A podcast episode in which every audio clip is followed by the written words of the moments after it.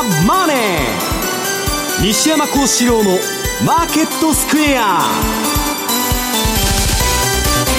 こんにちは西山幸四郎と。こんにちはマネースクエアの津田隆光と。こんにちはアシスタントの若林理香です。ここからの時間は「ザ・マネーフライデー西山幸四郎のマーケットスクエア」をお送りしていきますさあ今日日経平均株価大引けで、えー、2か月ぶりに2万3000円を下回って354円安で終えたと5日続落という状況なんですがダウの先物も500ドル以上下げているという状態なんですよね。西山さんこの大統領選前というのはこういうものなんですか？どうなんでしょう？日本株市は、まあ、日銀しかやってませんので、あんまコメントしてもしょうがないんですけどね、はい、まあ大統領選挙ということでいうと、えーまあ、今週ですね、まあ、あの経済界、金融界、政財界に、まあ、大衝撃を与えたと。いうのは、まあ、2016年の時に、まあ、トランプの当選をね、はい、えー、正確に早くから予測しとったガンドラックが、ええ来週はトランプが勝つと発言したんですね、はい、これはもうバロンズの開催したあのラウンドテーブルでの発言なんですけど、えー、でおおってなっとるわけですよ、みんなバイデン勝つと、はい、もうブルーウェーブだなんだかんだっつってやっとるのに、えー、はしご外すみたいな発言で、その中ね。でねその後、はい、なんと2027年までに、アメリカは何らかの革命があるだろうと。えーいうことを言っとんですね、はい、まあその話はこの後ね、えー、じっくりやりたいと思うんですけど。わかりました。何らかの革命たっぷり伺っていこうと思います。そして津田さん為替の方ですが104円台ちょっと行ったり来たりで70ぐらいつけてたんですけどこの時間また104円の10台ですね。そうですね。まあ、えー、あの先週も言ったと思うんですけど、はい。まあ、どっちになろうが、トランプだろうが、バイデンだろうが、基本的にはドル売り、ドル安じゃないかなと思うんですが、はい、チャートでいうと、今日の社内、えー、マネースケのレポートにも書いたんですけど、あとあの日足では、えー、下降三角形型、まあ、三角持ち合いの。ということで、104円が下値支持線というところで意識していると思うんですけど、はい、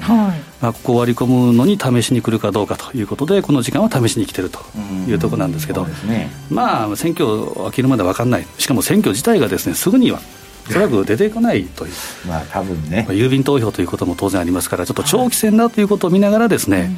えー、見た方がいいかなというまあ、結局、だけど、動かないとか言ってて、10月の末になって、すごいボラティリティが上がったんですよ。で動かない間もね、何がすごいかって言ったら、買い売り、買い売りと、もう日替わりメニューで、まあ、ちょっとね、もう、乱高下っていうか、ランダムネスになってるということですね。はい。えー、さあこの番組 YouTube でも同時配信しています。資料もご覧いただきながらお楽しみください。動画については番組ホームページをご覧ください。そして投資についての質問なども随時受付しております。ホームページのコメント欄からお願いしますザ・マネーはリスナーの皆さんの投資を応援していきます。この後4時までお付き合いください。この番組はマネースクエアの提供でお送りします。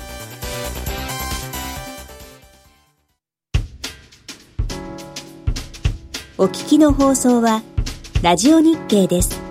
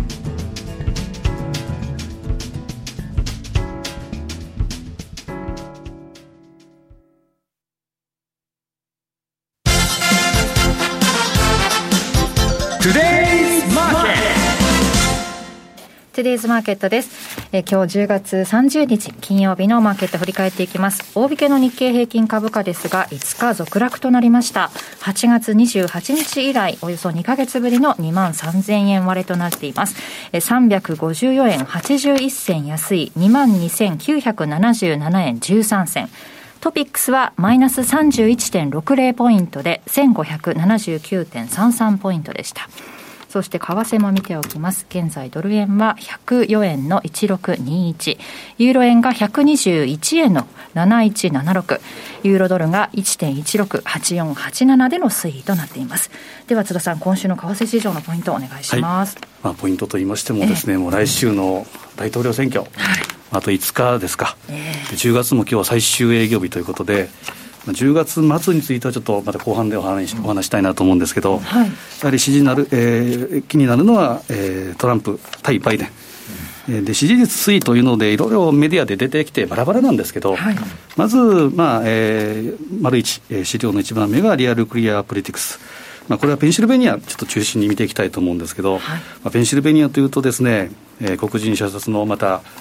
えー、暴動が起こって、夜間、えー、外出禁止令が出て出てたり、ひどいですね、あそこもね。そうですね。で、まあ、一番はその、えー、テレビ討論の最終で、えー、石油産業について、ペンシルベニア出身のバイデンが、まあ、完全に失言ですそうですね、あれはとにかく、えー、大きな失言だなと、言葉だなというふうに思うんですけど、ただ、えー、この、えー、丸一でいうと、えー、バイデンが、えー、優勢ということは変わらないというのがあるんですけど、2ページ目のこれ538、これがですね、えー、昨日まではまだ拮抗というところだったんですけど、えー、一番新しい材料ではトランプ優勢。えー、まあ538、まさに538の半数、えー、270を取ればいいということなんですけど、ペンシルベニアではトランプが今、優勢というふうに出てきてると民主党もね、岩盤のここ、あれなんですよ、もともと炭鉱の町から始まって、労働組合がむちゃくちゃ強いんですよ。で、バイデンの出あの出生地であり、はい、えっと、ヒラリーのお父さんがここの出身なんですよ。だから、あの4年前あ、まさかそこは取ることないだろうと思ったら、共和党が取ったというところですから、はい、えー、こん今回も注目かなと。で、えー、3番目がですね、まさにこれは、えー、当社のレポートなんかで西山さんが出していただいている、えー、トラファルガー、これがですね、ペンシルベニアでもこれは、えー、まあ、えー、バイデン、トランプに加担の木というのも入れると、入れてもですね、トランプが優勢ということになっていると。いうふうになってます、はい、あのトラファルガーっていうのはね、まあ、あのトランプのその勝利を予想してたところっていうのは、あの2016年、いくつかあったんですけど、えー、まあ、ほとんど小さいところで、大手調査機関はここだけ、あれなんです。だからその恥ずかしくてトランプ支持って言えないっていうね、はい、投票者の、まあ、隠れトランプの票も取り込める世論調査のやり方をして、またそこから、えー、大体全体はこんなもんだろうというモデルも持ってる。というのは、まあ、隠れトランプ、あとはシャイトランプ、なかなかトランプ支持だと、え言えないという人にとって、例えば西山さんに聞いて、どちら支持ですかと。言ってもですね例えばシャイだったら言わない、西山さん隣の家はどうですかね、うん、そういう聞き方をするみたいですね。そうそういうことなんでそれで全体をやるとそういう集計方法をして隣の家のことなら言うんです、あそこは民主党だとかね。あそこはトランプだと思います。分かるでしょあの主婦の井戸端会議みたいな隣のこと言いやすいということそれを利用してるんですね。でそれで、まあ、そだからこそ信憑性が高いというふうに見ていいと思います、はいで、えー、4番のフロリダ、これもですね29、えー、あるところですけど、ここもですねトランプ優勢になってきてるんですね。はいでなかなかですね、フロリダ難しいかな。はもうほとんどトランプでしょ、だから、ね、ただ、差が小さいんですよ、やっぱり。はい、トランプ勝つにしてもですね、やっぱりこれは、僅差で勝つと、まあ、圧勝はほぼないだろうというふうに見てますけど、バイデン圧勝というふうなイメージで今、マーケット動いてますけど、そうでもなさそうだというのはやっぱり見るべきかなと思います。はい、でえー、5番目がオハイオ。ここもですね、トランプが今優勢になってきていると。まあ、サイトによっては、まあ、ここはまだバイデンが優勢というところもありますけど、うん、え月曜日、えー、若林さんと M2TV でもやりましたけれども、はい、まさにオハイオの法則。人口統計、あとは人種の統計、うん、あと産業構造、この辺が全米の縮図縮図というふうに言われている、えー、ハクロンという有名な街がありますけどね、ね。でここで見ると、まあ、前回もここでトランプ大候補が閉じ取ったということですから、この辺はまさにオハイオの法則が今回当てはまるかどうか、この辺は1964年 ,4 年以降、うん、えー、外してないということですから、ちょっと注目かなというふうに思います。はいであとタイムラインで見ると、えー、投票開始が日本時間、えー、11月3日の午後8時、うん、20時から始まると。で、東海岸の終了が翌4日の午前11時。で西海岸の終了が4日の午後1時。だから東京タイム、東京時間、まさにビンゴと。で、ハワイとかアラスカ見ても2時ぐらいですから、えー、ファーストリアクションというのが東京市場ということですから、一応休み明けということになりますけど、まあ、3日の晩もですね、ちょっと注意して。見なければいけないなまた東京で最初の洗礼で、前回売られとったと思ったら、夕方からめちゃくちゃ上がりだして。とんでもない相場です、ね、まさにあのこの場合ですね、えー、やっぱり敗北宣言というのが何時になるか、この辺が問題かと思うんですけど、ちなみに、当日なんかしないでしょそうですね、うん、2012年、えーまあ、オバマ、ロブニーの時は敗北宣言は日本時間でいうと、当時の15時。うん。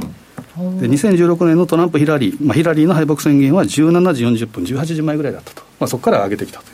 いうのもありましたけど、で、えー、2000年のブッシュ5の場合は35日後の12月13日、で今回、郵便投票ということですから、さらに伸びてくると。非常にこれは難しいのはですね、期日前投票が今8000万票超えてきてるってことは、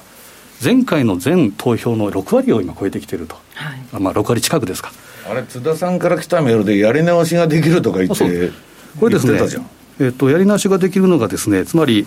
ハンター・バイデンのスキャンダル見てもしくは前回のペンシルベニアの、えー、バイデンの発言を聞いて、うん。えー、Can I change my vote つまり投票を変えることができるかどうかっていうグーグルの検索が上がってきたらしいんですけど、できるのがそのペンシルベニアも可能らしいんです。でミネソタ、ミシガン、ウィスコンシンとミシ取り消し投票と。その前の票とかを整理する、この人員もね、不足してるはずですから、そうですね、その辺は、えー、めっちゃ時間かかりますよ、えー、しかもですね、ペンシルベニアなんかではですね、えー、消印は11月3日なんですけど、はい、えー、6日到着まで有効。えー、ノースカロライナ。消印有有効のあれなんで、ね、消印は3日限定なんですけど、到着が到着も6日って決まってるんだ。6日 ,6 日でノースカロライナは12日ですから11月半ばになっちゃうんですね。と、えー、いうことは、まあそ、そこまで出ないっていう可能性もです、ね、ゼロじゃないと。だから今回の場合、コロナ禍ということですから、郵便投票、まあ、これが例えば13日に届いてですね、それが無効になるとかいうこともたくさん出てくると思うんですね。なので、この辺はちょっと前代未聞の、まあ、結果発表になるかなというふうに見てます。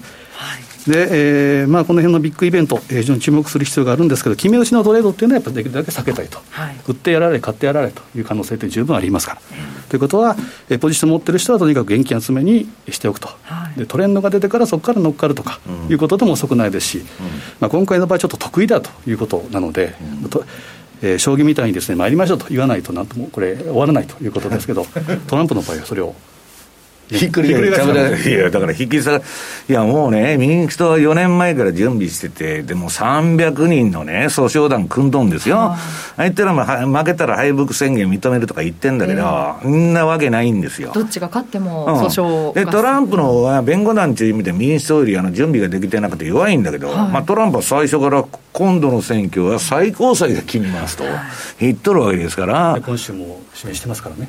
そうすると、その期間が長ければ長いほど、相場の不確実性が上がって、ボラティリティが上がると。そうですよね。なので、この辺は繰り返しながら資金集めにするということと、うん、取引の場合はシートベルトをしっかりして、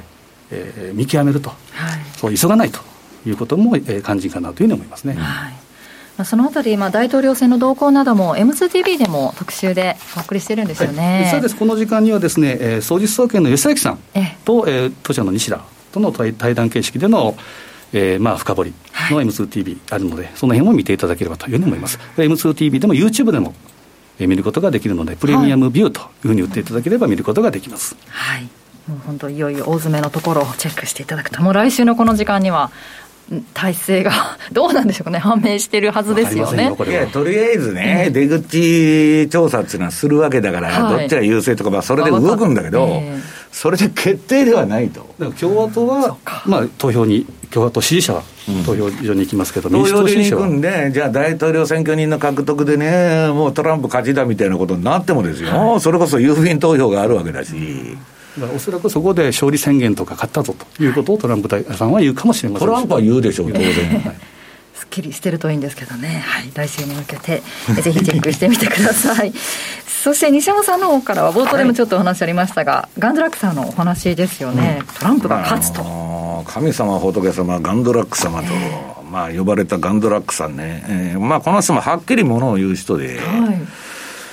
まあ、いろいろ苦労人なんでね。まあ、あの、もう今はダブルラインキャピタルって自分の会社を持って、で、ビルグロースに代わる債券の帝王と呼ばれてるわけですよ。えで、この人の相場感は当たろうが外外れようが、まあ、注目に値することを言っとる。はい、非常に頭のいい人でね。で、今回とにかくトランプはかつて言い出したもんだから、はい、オール街の奴らも動揺して、えー、グリーンニューディールだと、バイデン銘柄買えとか言うとったって、えええみたいな感じになってるわけですよ。はい、でね、彼が言ってるのは、これ私が言ってることと非常に似てるんですけど、我々は、えー、非道な量の、ね、もう邪道な路線ですよ、何でもありの。赤字支出であからさまな社会主義政策の確率を割り引かないとダメだいと。ね、今、オーバーバリューで、社会が社会主義化しているのに、普通は株式市場なんて上がっていくわけないんですよ。ただ、その社会主義政策は金のばらまきですから、今は上がってるけど、その現在価値、将来価値で言うと、その社会主義化してる分を本来は割り引かないといけないと。いうことを言っとるんですよ。で、それは債券市場も株式市場もそうなんだと。でね、この大統領、今日のあの、マネースケアさんの CFD レポートに書いたんですけど、その後の2ページ目ですね、資料の。まあ、選挙日が数日後に迫る中、ほとんどの世論調査やメディアがバイデン有利を伝えているが、ガンドラック氏は私の目にはトランプ勝利が有利だと述べ、トランプ大統領のまあ再選を予測していると。で、その理由がね、政治的な世論調査はしばしば現実を説明するのでなく、印象を操作するために、えー、作られており、信用すべきでないと。こんなもん広告なんですよ。メディアはね、ほとんど軍産複合体、まあそれの傀儡が民主党なんですけど、民主党系が抑えてるわけですから、何があってもバイデン有利だと。やっとるわけですよ。まあこの前のヒラリーもそうなんだけど、こんなんは全く当てにならんと。で、二つ目がね、まあ、あの、隠れトランプですね。今、変にトランプだ、なんだかんだっちゅうと、おかしなのが湧いてきましてですね。まあ、誹謗中傷されると。で、それ嫌だと。はい、で、本当は心情的にトランプ派なんだけど、黙ってるってやつが異常に多いわけですよ。はい、ね、分断の時代だから、もうドンパチやっとんで、表明したくないと。アメリカ人じゃ割とはっきりものを言う人が多いんですけど、それでも、あの、さっきの黒人暴動の話をね、津田さんがしてたけど、変なことに巻き込まれたくないと。だから黙ってよと。そういうのが多いんだと。言っとるわけ。あと、バイデンっていうのは、トランプはこれがやりたい。私はこう、大統領になったら次はこれをやりますと。彼はね、えっと、もう世界の政治家の中でも自分が言った公約は忠実にやった、それがいいとか悪いとか言ってるんじゃないんですよ。まあ、民主党から言うと悪い政策ってことになるんだけど、言ったことを実行した、まあ、稀に見る政治家なんですよ、私に言いますと。で、バイデンとかオバマなんてチェンジ言うて8年間何やっとったんですか？爆弾落としとっただけでしょ？何もやってない。んで、オバマケアってやったんだけど、あんなもん民間の保険会社儲けささすためにやったっつって、トランプはまあ、批判してるんだけど、最高裁でそれひっくり返すぞと。やっとるわけですけどね。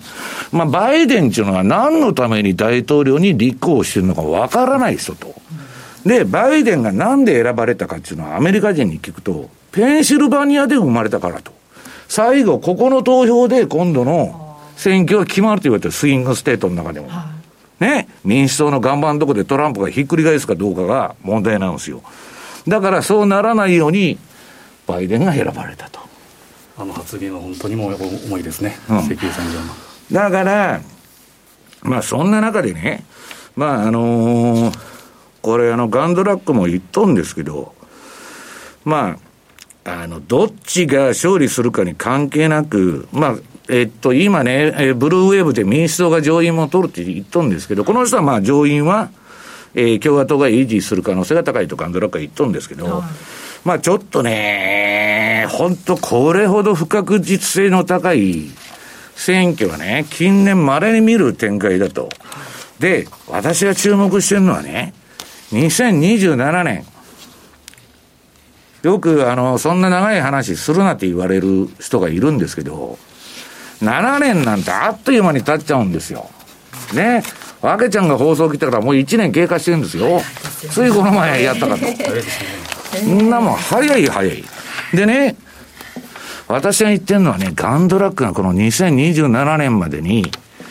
えー、まあ、あと6年か。革命があるんだって言っとるんですよ。あのアメリカで革命がって、それは穏健な革命かもわからないし、はい、まあそうでないね、今の暴動みたいに南北戦争2.0かもわかんないと。で、その資料の3ページ、これはまあガンドラックさんのね、えっと、LinkedInの投稿のあれなんですけど、まあ人のサイクルっていうのはあるんだと。人生の寿命でね。えー、こういう時期やって、こういう時期やってと。で、最後死んでいくわけですから、衰退してだんだん。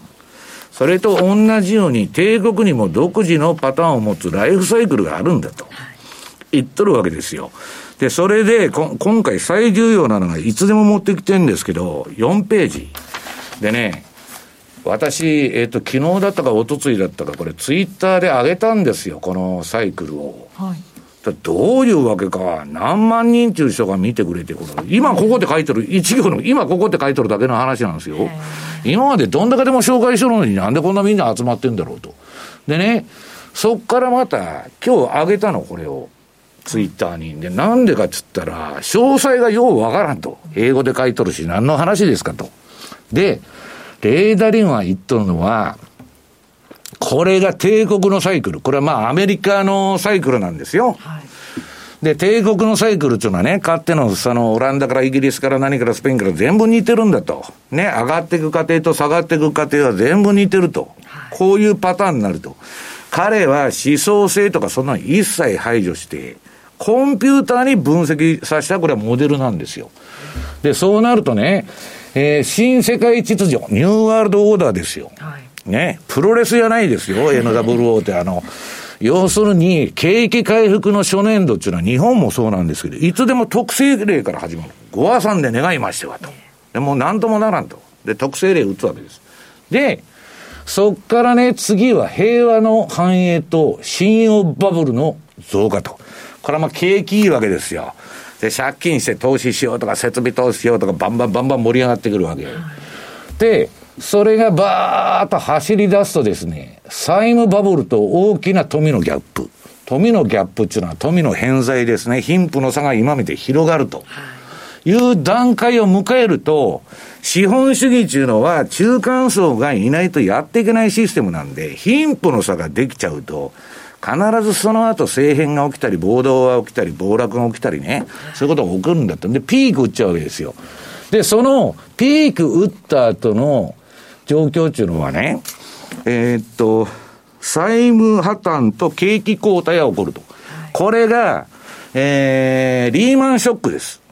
リーマンショックですね。えー、世界金融危機がここで起こる。ここで終わった。はい、そう、あの、人相場的には帝国のサイクルで。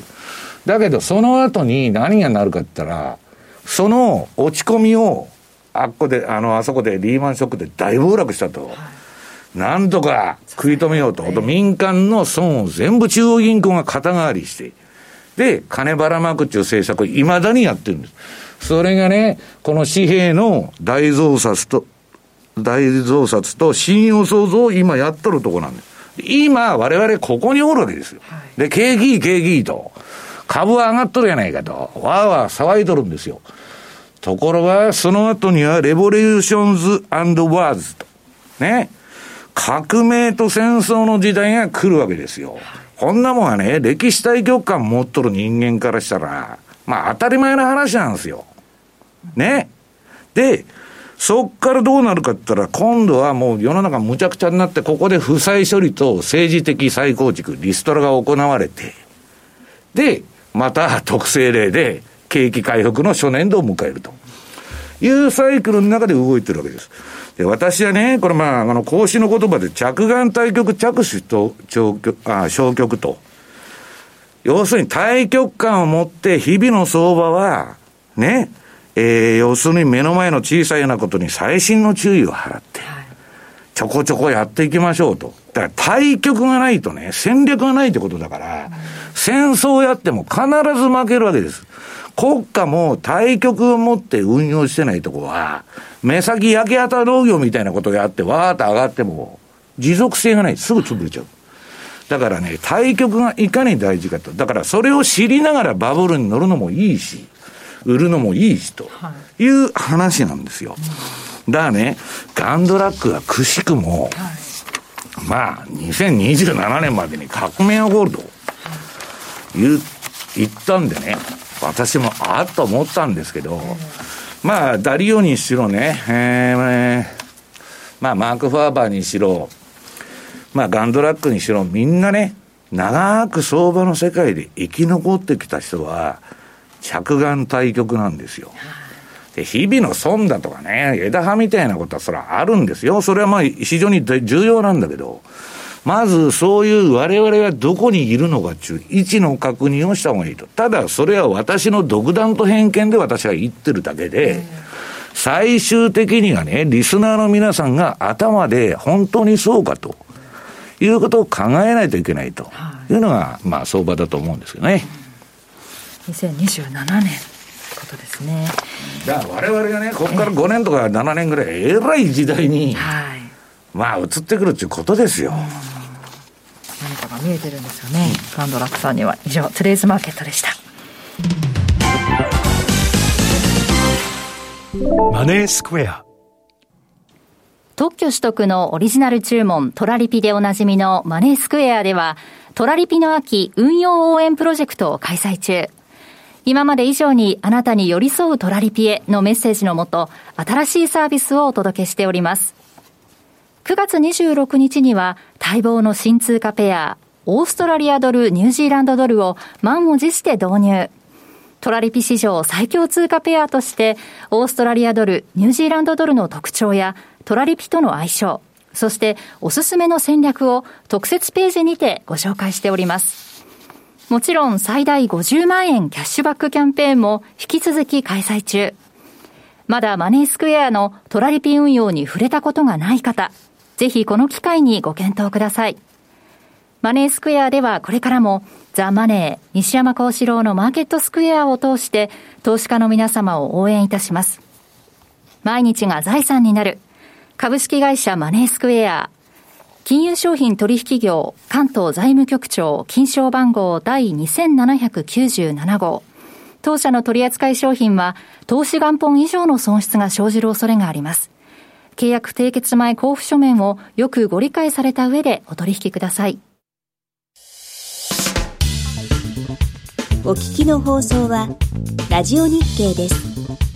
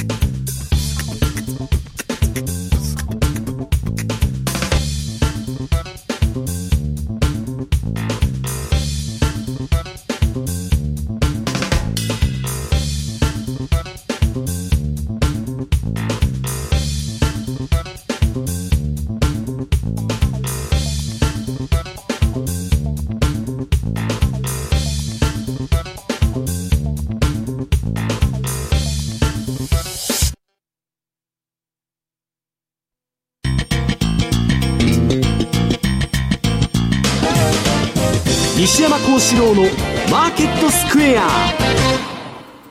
このコーナーではマーケットの見方について西山さんにいろいろな角度で教えていただきます。今日のテーマ、はい、アメリカ大統領選挙後の相場、はい、もう選挙一色なんですね、はい、でもファンドはね、まあ私なんかもうエクスポージャーを相当減らして、まあ9月にハイテクとか相当処分したと、まあいろんなところで喋っとるんですけど、はい、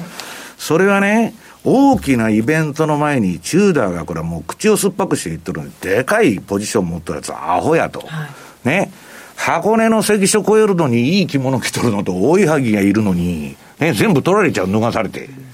そういう状態なんだと。で、結果が出てから津田さんがいいことを言ってる。ほ、それが本当に株を上げるような、あるいは下げるような大きな情報ならば、はい、数ヶ月トレンドって続くんですよ。と結果出てから乗ってもおかしくないと。はい、で、結果出んのに乗ってるっていうのは超反爆地。これは超反爆地で儲ける方法っていうのはね、オプションのロングストラドルっていう手法があるんだけど、はい、まあそれは置いといて、そのままあの、あの、熟練したトレーダーとかね、プロがやることであって、まあ、あの、初心者はちょっと危険なんですけどね。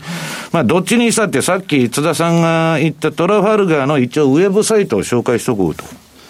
えー、どこで見られるんだと。これ5ページの、この URL を叩いてもらったら、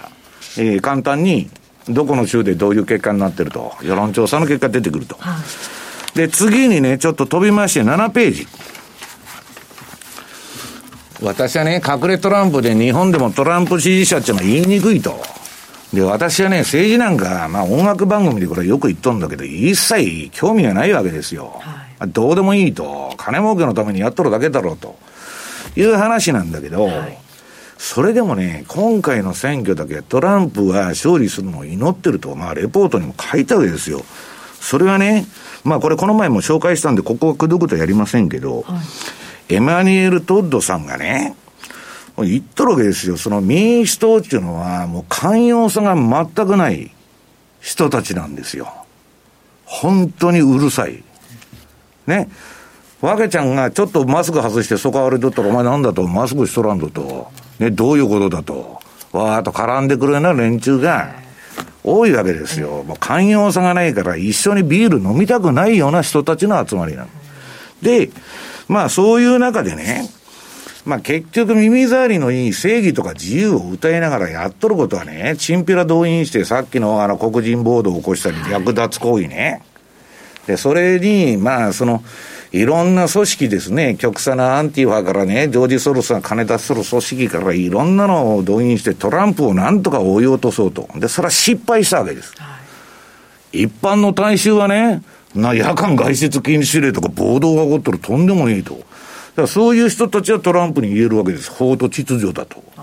ね。で、まあそれはいいんだけど、はい、まあ私が言うナシーム・タレビのその、なんだ、反脆い人たちと、ね、自分はリスク一切エクスポージャーを取らないで、リスクを取らないで、えー、儲けは自分独り占めすると。で、損は、えー、津田さん、若林さん、皆さんに押し付けるというやつが、まあ、クリヒラリー・クリントンとかね、オバマとかそういうのがやってきて、それの系譜がバイデンなんです。はい、で、これを当選させないのがアメリカの歴史を前に進めることだとこのトッドは言っとる。で、次がね、大統領選挙選選挙の具体的な対処法ですよ。はい、で、これはね、まあ、えー、っと、資料の9ページ。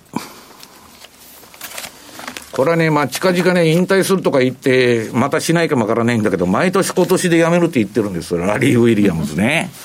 で、言ってんだけど、また始めたりしてね、あの、母ちゃんがうるせえらしいんですよ、もっと働けと。うん、やめろって言うと、もっと働けと。でまあ、それはいいんだけど、ラリーがね、この前、あの、ストックチャチャーツのそのセミナーに出てきて、これはね、えー、っと、この URL を叩いてもらえれば、あの、YouTube の。動画見られる。全部英語だけでわかると思います、はい。絵がたくさん出てくるから。前半は見る必要なくて、ラリーのテクニカル的な話なんでね、あの、マニアックな人しかわからないんで、後半の選挙のとこを見ていただきたいんですけどね、興味ある人は。えー、次の10、10ページ。これはね、まあ、津田さんが後で言うと思うんですけど、まあ、10月末買いなんですよ、早い話が。で、今年11月3日がね、えー、選挙、選挙日で、えー、過去の選挙年サイクルで、アメリカの株式市場がどういう動きしたかと。とね、この赤の縦の皆さん、この、えー、チャートの、えー、ラインが選挙の当日なんです。選挙日当日。はい、そっから、津田さん、上げっぱなしじゃん。まあ、買いに決まっとるやないかいと。で、ウォール街は、ガンガン強気で買ってたわけ。で、どっちが勝っても上がるんだと。はい、いや、その通りじゃないですか、これ見たら。ところがね、まあ、ラリーみたいに細かく相場見とるやつは、もうちょっと違って、次にバイデンが勝った場合どうなるのかと言っとるわけです。バイデンというこの民主党が勝った場合のえー、大統領選挙当日を挟んだですね、皆さん、株価の動きがここに出てるわけです。わかりやすいですね。うん。そうすると、選挙日当日が、えー、この赤のラインですから、はい、当選したらとりあえずちょっとだけ上がる。はい。おバイデン勝ったとお祭りだと。で、ちょっと待てよと、こいつ増税するんじゃねえかと、石油産業を潰すんじゃねえかと、いろんな疑念が湧いてきて反省するわけですよ。で、ちょっと底練りして、そっから上がるんだけど、また横ばいになっちゃうと。これは、えー、バイデン候補がですね、民主党の勝った場合は、はい、あんまり株の相場大したことないでという話なんです。年内ですか、これ。うん。あの、これね、細かい日数はあれだし、うん、あの、ラリーのレポートなんで細かいことはもう言いませんけども、えー、とにかくさっきのを見てくれと。この動きは、ポール・チューダー・ジョーンズもと同じようなそうそうそう。で、次に共和党のトランプが勝った場合はどうなるかと。はい、ね、皆さん、この通りになるんじゃないですよ。はい、過去はこうなったっていうことを、相場値の確率にかけるゲームですから、過去のデータっていうのは必ず持ってないとダメなんですよ。頭の中に入ってて。で、それと同じパターンにはまったら、バーンとみんな出よるわけです。はまらんとね、下がっとるのに、例えばトランプ買って下がっとると。あるいはバイデン買ってね、むちゃくちゃ上がっとると。これはあんま信用しない方がいいってことなんですよ。で、このトランプが勝ったら、先ほどの、えー、っと、大統領選挙、はい、民主党も共和党も交えた。軌道と同じになってる。で、今年の相場で言えば、はい、バイデン軌道にはなっあ、これはね、あの、パンローリングさんから出てるラリーのあの、週刊マーケット TV って有料のね、はい、レポートに書いてんで、私もあんまり言えないんですけど、まあ、ちらっとだけ言っていくと、はい今年の皆さん、アメリカの株式市場の軌道というのはね、はい、トランプ勝利のパターン、この共和党が勝つ。はい、これに極めて近いんです。で、バイデンパターンは全然当たったのは、これまでの今年の相場の軌道は。ということは、まあ、そういうパターン分析から言えば、ラリーはトランプが勝つんじゃないかまあ、あなたさんもともと共和党員でね、あの、選挙にも出とるわけですから、立候補して。はい、まあ、ちょっとそこら辺はバイアスかかってるかもわからないんだけど、えー、まあ、そういうことで、トランプが、えー、あれだということなんですね。で、はい、まあ、あのー、ちょっと、必要なことだけやっちゃおうかな。はい、えっと、じゃあ、どう、こういう軌道になるということを頭に入れて、まあ、相場やらないといけないと。はい、で、まあ、ドルに関してはね、まあ、借金付けなんで、どっちにしたってね、えー、っと、ちょっとこれだけ見せ、えー、っと、資料のね、13ページ。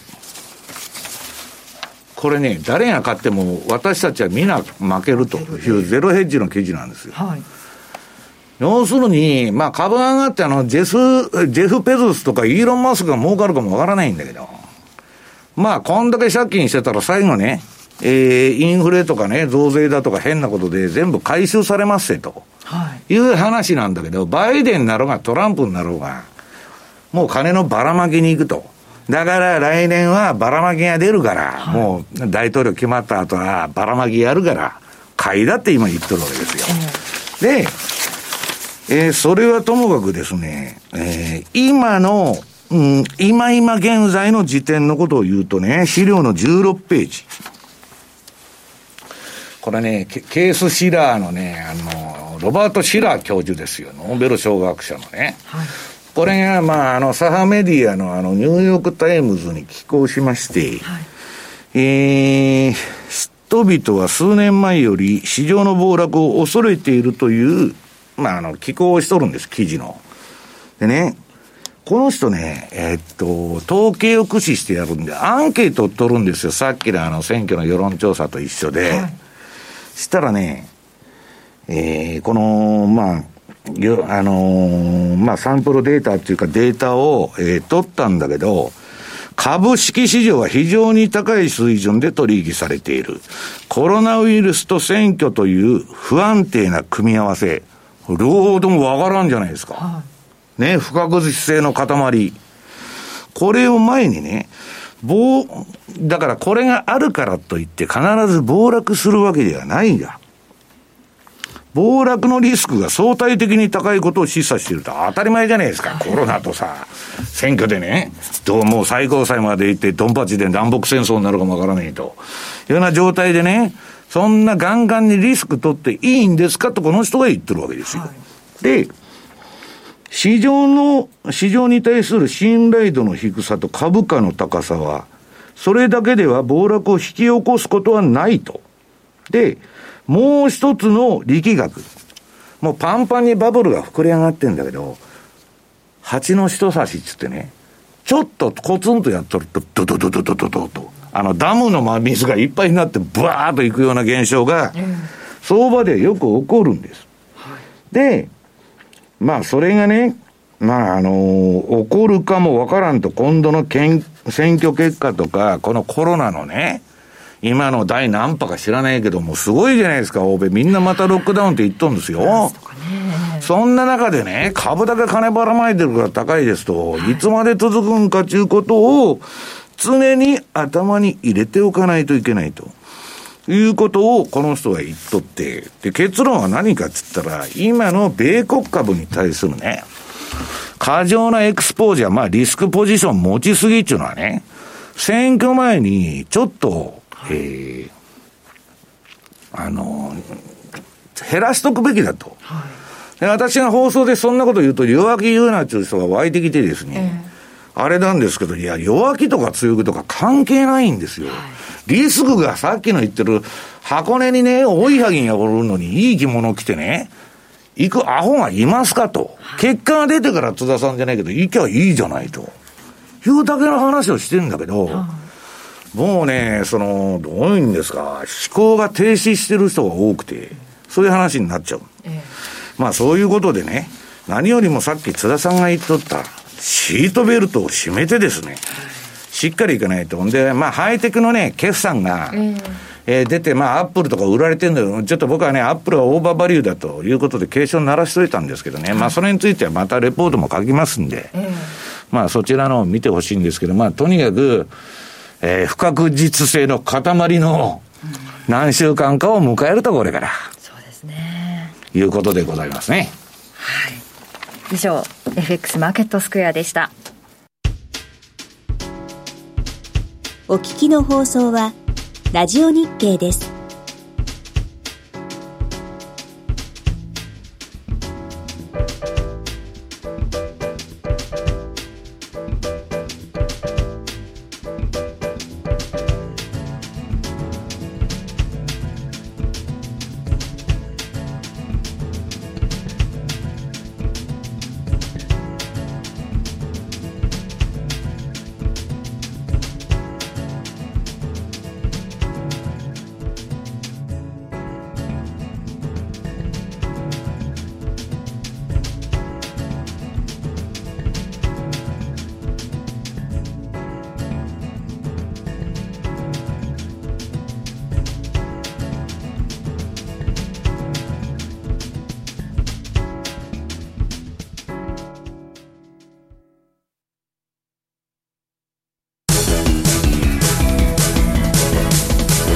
ット投資戦略。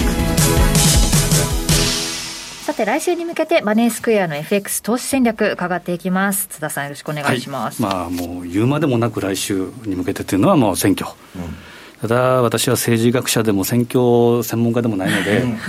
まあどちらが言うなれば勝とうが、うん、えー、いいんですけど、うん。まあ、もう我々だってアメリカ国内でねえし、どうしようもね、コントロールできるんだったら考えますけど、先週のこの結果見て、それに対処するしか相場はないんです。変化に対応するのが相場ですから。はい。まあ出てから乗っても遅くないと。ただ一つ言えるのは、先週のこの番組でも YouTube の書き込みにあった通り、えー、バイデンなると、やばいデンになるかなと。やばいデン。やばいデン、うまいこと言いますね。まあこれはね、あのネットに書いてたんですなるほど。で、やっぱり、バイデン10月末といえばということで、これはもう毎年西山さんともお話をしてる、まさに究極のアノマリー、10月末買い、4月末売り。はい、いや、だからこの頃さ、津田さんさ、年末がね、わけちゃう、えー、むちゃくちゃ上がるんだよ。はい。普通株っていうのは1月4月っていうのは最大の黄金期。1月効果っていうことで、ね、強かったんですよね。で1月効果はもうなくなっちゃって当の昔に、えー、それでも1月4月の儲けがでかかったんだけど最近は10月から12月にね。1月が下げますからね最近は。だから、えーまあ、その辺はやっぱ注意なんですけどやっぱり10月末からスタートする黄金の半年もしくは今から言うと黄金の2か月この60日というふうに見てもいいかもしれませんけど、まさにハロウィン効果ということで、まず、えーまあ、いつものシーズナルチャート、ニューヨークダウを見ていくと、まさにハロウィン起点にして、サンタクロースラリーであるとか、日経平均でいうところの大納会に向けての当備の一心、うん、まあ、年末はやっぱり強くなってくるだろうという、あくまで傾向ですから、うん、先ほど言った、まあ、に終わることもあるそうですね、ですからあの選挙にはですね、まあ、当然、えー、権利はないんですけど、興味を持ってみておくと、うん、ですから、一言で言うと、フィッチ、つまりどっちがなるか、それは分からないと、どっちがなっても当初は株高だろうと、ただ問題はフェン、いつ決まるのか、短期勝負だと上だろうなと。長引くとやっぱずるずるしただろうな、バイアスかかって。ということになると思うので、この辺は注意が必要なんですけど、傾向でいうと、やっぱ4月末までは強い、少なくとも年末までは強いというふうなイメージは持つべきかなというふうに思います。で日本円もまさにえハロウィン起点に感謝祭、クリスマスというふうに向けて、だらだら下げて、4月末に、えー、円安ピークをつけやすい、うん、で、ここで注目はニュージーランドドルなんですね。ニュージーランドドルのシーズンチャート見ると、まさに、えー、去年もお話ししたと思うんですけど、11月頃から跳ね上がったんでね、まあえー、これはハロウィン起点に上げるんですけど、感謝祭で下げやすくて、でクリスマスにかけては上げやすい、でクリスマス1回エグジットということでもいいと思うんですね。というのは、えー、傾向として1、3月に弱いということもあるので。うんはいなので、まあ、この辺は注意が必要かなと思うんですけど、えー、これ10ページでいうと、ニューヨークダウとニューニュージーランドドル円の相関チャート、まさに、えー、ニュージーランドドル円見るにあたっては、ニューヨークダウの動きを見れば、まあ、ほぼ事足りると。うんえー、いうことで、リスクオンなら上、リスクオフなら下というふうに見ていいと思います。はいでそこで気になる勝敗表ですけど、主要銘柄で10月末が4月末に見てみると、やっぱ相対的に2000年以降、はい、えー、これは20年間です。で、丸がプラスリターン、×がマイナスリターン。はい、去年はまさに、まあ去年っていうか、えーまあ、4月末っていうことは当然コロナショック今年のこれを受けてますから、まあ、この銘柄でいうとすべてマイナスリターンということなんですけど、ただやっぱり相場っていうのは確率の高い方に乗るゲームということは、え全財産とかですね、先ほど言った箱根登るのにですね、荷物は最小限っていうかですね、最小限、もしくはちょっと小田原からですね、行く道、道を変えたらいいと思うんですああ、なるほど。そういうことは10月末、ね、10月末で、通るだと、裏道行けと。あの小田原から行くには、10月末のポジションも一つ置いとく。はい。で、ここ相対的に高いのはニューヨークダウ、これ16勝4敗ですから、8割なんですね、勝率。で、通貨でいうと14勝6敗のニュージーランドドル円、はい、この辺が高い。で、ニュージーランドドル円に限ってはですね、えー、10月末買いの12月末売り、つまりハロウィンで買ってクリスマスで売ると、勝率がちょっと上がって 7,、えー、7割5分、15勝、えー、5敗ということなんですね。えー、なので、やっぱりクリスマスまでは強いだろうなというポジションを一部持つと、うん、粛々とやると、これは続ける。まあ、だからね、相場値は3勝7敗で儲ける人もあれば、えー9勝1敗で全財産を失う人もいるということです。だからそこのリスク管理なんですよ。だから、あえてこの大統領選挙に全エクスポージャーで勝負するという、これは避けなければいけない。超反爆人まさに博打なら、当然、打ってやられ、勝ってやられのボラティリティは強くなるという可能性がだから興奮したい人はね、はい、そういう勝負になって、自分のしてることは分かってないと。ね、あなた儲けたいんですか、興奮したいんですか？と。はいいう話になるわけです、うん、リスクイベントに強い、例えばニュージーランドどれもそうですけど、えー、OG キウイなんかも例えば分散しておいて、もしくは、えー、イベントが過ぎてからエントリーでもいいかなというふうなもので、繰り返しながらシートベルトはしっかりするということだけ注意したいですね。わかりました。さあ番組そろそろお別れの時間近づいてきました。来週は11月6日金曜日ですね。どんなふうに受け止められてるんでしょうか。さあここまでのお相手は西山幸四郎とマネースケの津田高光と若林理香でした。さようならこの番組はマネースクエアの提供でお送りしました。